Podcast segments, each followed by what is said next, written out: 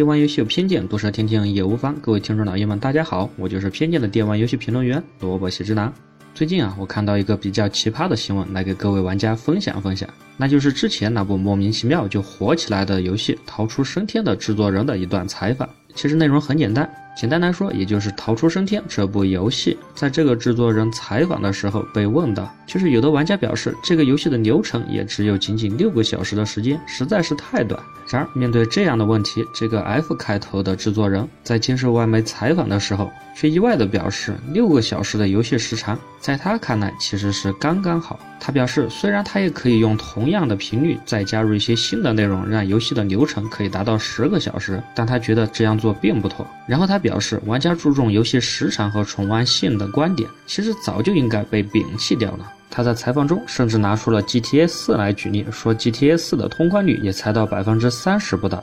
他说：“为什么一定要盯着游戏的时长不放？这游戏本身就是一段体验。那如果玩家连通关都做不到，那你为什么还要游戏的时长和重玩性呢？这根本就不合理。之前甚至他的发行商也问过他相同的问题，他直接就让别人别问，因为他觉得这是一个愚蠢的问题。”于是，在稍微回味了一下这段新闻之后，我还真找到了不少关于给这个 F 系的制作人洗地的新闻。他们的观点实际上很简单，也就是说，这个制作人真的很关心游戏本身的体验，也很关心这个游戏的节奏和质量。他们可以痛快地删掉游戏的时间，从而不会盲目的填充内容，让内容更加的紧实，更加的精华。这个观点看似听起来很有道理，但是就真没有问题吗？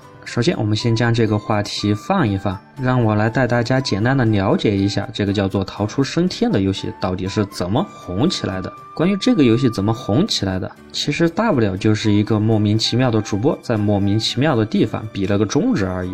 也是这个的游戏制作人，他在做这款《逃出升天》游戏的宣传的时候，突然就对着电视比出了一个中指，并且用奥斯卡的噱头来加了一段脏话。其实，在我看来，我觉得这简直是赤裸裸的炒作吧。不过，正是因为这个所谓出格的炒作，让这个游戏一下子就红了起来。甚至让这款所谓的独立游戏直接就破了百万的销量，于是又有一大圈媒体跑出来洗地，说这个游戏其实做的非常的好，这个游戏是靠着各种各样的真本事、各种各样的细节赢得了大家的爱好。那么这到底是一款什么样的游戏？其实它就是一款电影互动式的游戏。如果之前玩过暴雨的人一定很清楚这个游戏的形式，当然如果没有玩过暴雨也无所谓，因为最近很流行的那个很多人都在网上通关的游戏《底特律：成为人》。类这个你总听说过了吧？也就是这么一款游戏。其实我简单的看了一下剧情，虽然一些媒体说的剧情有多么多么的反转，玩法又让人如何的眼前一亮。不过，其实在我看来，不过就是一款普通的游戏而已，只是真的太小众向了，反而还让人产生了一种耳目一新的错觉。说白了，这并不是一款具有特别特色或者说制作极为优良的作品，只能说中规中矩，甚至在我看来，只能算是一款很普通的作品而已。真的没有必要再给它加上什么奇怪的光环或者奇怪的王冠。于是，我们又说回刚才的那个话题，这个制作人表示，为什么我们一定要盯着游戏的时长？甚至说，玩家的这种习惯已经应该被摒弃掉了。在萝卜喜之郎的心中，我也只能呵呵的一笑。什么时候游戏的制作人都可以为玩家来做决定了？难道现在不是游戏的买方市场变成了卖方市场不成？我们玩家难道眼巴巴的看着你做游戏，求着你做游戏来给我们玩吗？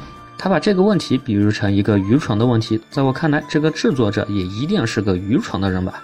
我不知道是不是因为之前的那个终止效应。而让这个游戏团队觉得找到了一个炒作的点，或者说是一个如何让游戏大卖的一个取巧的办法。但是我不得不说，这种言论真的是很想搏一搏。或者我再换一个角度，近期的很多游戏都逐渐的走上了沙盒化的流程，就连一贯以爽快著称的《真三国无双》系列，也果断的有了所谓的开放世界的游戏。就更不用说《塞尔达：荒野之息》，还有在一三上大热的《辐射》系列的新作了吧？难道做这些游戏的人也都是愚蠢的吗？难道玩这些游戏的人也都是愚蠢的吗？作为一个玩家，为什么就不能需求一个游戏可以玩更长的时间，可以有更加重复可玩的性质？